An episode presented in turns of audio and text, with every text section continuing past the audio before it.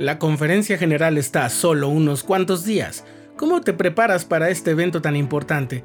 Más allá de su importancia para la iglesia y el mundo, ¿cómo la haces importante para tu vida? Estás escuchando el programa diario, presentado por el canal de los santos de la Iglesia de Jesucristo de los Santos de los Últimos Días.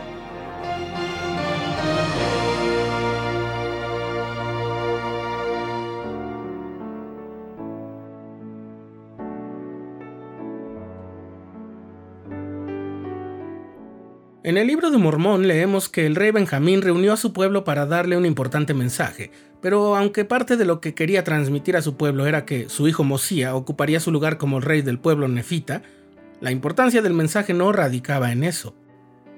Dice el capítulo 2 de Mosía que el pueblo se congregó de todas partes y ofrecieron sacrificios según la ley de Moisés, y también para que dieran gracias al Señor su Dios que los había sacado de la tierra de Jerusalén y los había librado de las manos de sus enemigos, y les había designado hombres justos como maestros.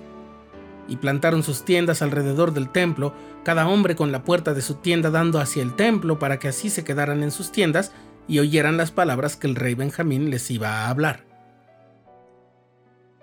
Las partes más memorables y trascendentales de aquel discurso que el profeta mormón consideró adecuado transcribir con mucho detalle son las enseñanzas sobre el amor al prójimo, el cuidado de los pobres, la crianza amorosa de los hijos y la vida centrada en Cristo. El asunto de la sucesión en el trono quedó relegado a un tema secundario. En la actualidad, la Iglesia se reúne cada seis meses para escuchar al profeta del Señor, y aunque esas conferencias a veces han sido el marco para informar a todos los miembros sobre la creación y modificación de programas, instrucciones específicas ante guerras, desastres o la actual pandemia, o anuncios sobre la construcción o remodelación de templos y otros eventos especiales, la parte verdaderamente importante de cada conferencia nunca gira en torno a esa información pasajera, sino a los mensajes de paz, consuelo, arrepentimiento y fe que se comparten. El presidente Thomas S. Monson dijo que el propósito de la conferencia es recibir instrucción e inspiración, y que todos estamos deseosos de escuchar los mensajes que se nos presentarán. Cuando estuvo sirviendo en la primera presidencia, el elder Dieter F. Uchtdorf dijo, Cuanto más atesoremos las palabras de los profetas y las pongamos en práctica, más nos daremos cuenta del momento en que nos estamos desviando, aunque solo sea cuestión de unos cuantos grados. Adorar al Señor, ofrecer sacrificios espirituales, dar gracias por las bendiciones recibidas y escuchar el mensaje que el profeta de Dios tiene para nosotros sigue siendo el principal propósito de la conferencia en nuestros días. No se dan anuncios espectaculares sobre cosas como el fin del mundo, ni se revelan cambios en la doctrina o en los principios del Evangelio, porque en realidad esas cosas no cambian nunca.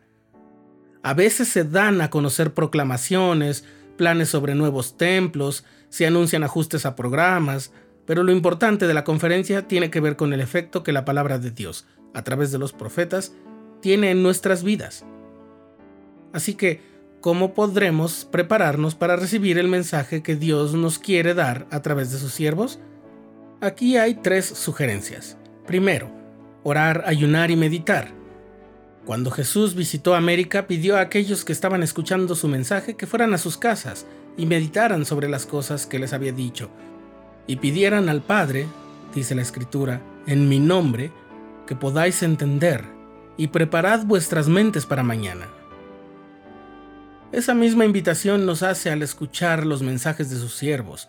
El presidente Eyring dice que podríamos orar, meditar y preguntarnos, ¿me envió Dios algún mensaje que era exclusivamente para mí? Segundo, ejercer la fe al estar dispuestos a hacer los cambios necesarios para hacer lo que se nos pide en la conferencia. El presidente Henry B. Eyring también enseña que debemos ejercer fe en Dios a fin de aprender de los mensajes y recibir inspiración. Él dice, Ustedes muestran su confianza en Él cuando escuchan con la intención de aprender, de arrepentirse y luego van y hacen lo que Él pide. Si confían en Dios lo suficiente para escuchar su mensaje en cada discurso, himno y oración de esta conferencia, lo encontrarán. También es de mucha ayuda fijar metas personales específicas inspiradas por los mensajes de la conferencia, y es una manera de ejercer la fe. Tercero, hacer una lista de preguntas personales acerca de la vida, seres queridos, asuntos espirituales o pruebas que tenemos, y orar para recibir respuestas. El elder Dieter F. Uchtdorf dijo, los invito a meditar las preguntas que ustedes necesitan que se les contesten. Por ejemplo, tal vez añoren dirección y guía del Señor en cuanto a las dificultades por las que estén pasando. Tal vez las respuestas a sus oraciones específicas provengan directamente de un discurso particular o de una frase en específico, es lo que sigue diciendo el Elder Uchtdorf. En otras ocasiones, las respuestas quizás se presenten en una palabra, frase o canción que aparentemente no se relacionan con el tema. Un corazón lleno de gratitud por las bendiciones de la vida y un deseo sincero de oír y de seguir las palabras de consejo prepararán la vía para la revelación personal. Una recomendación más. Meditar en la bendición que representa poder recibir la guía de Dios, tener un profeta que nos guía en estos días como en los antiguos, permitir que el espíritu de gratitud llene nuestro corazón al escuchar los mensajes de los siervos inspirados del Señor y sentir gratitud porque los cielos están abiertos nuevamente después de tantos siglos de silencio.